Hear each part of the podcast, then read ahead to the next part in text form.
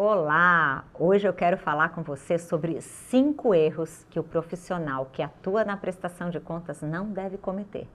Primeiro, perder prazos. Segundo, não cobrar pelos serviços prestados em troca de promessas e favores. Terceiro, deixar para cuidar da documentação somente lá no final, na hora de apresentar as contas.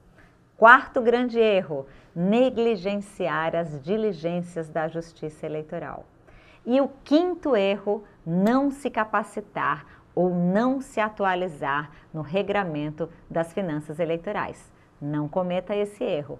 Clique aqui embaixo e dê o primeiro passo para aprender todo o regramento rumo à aprovação das suas contas eleitorais.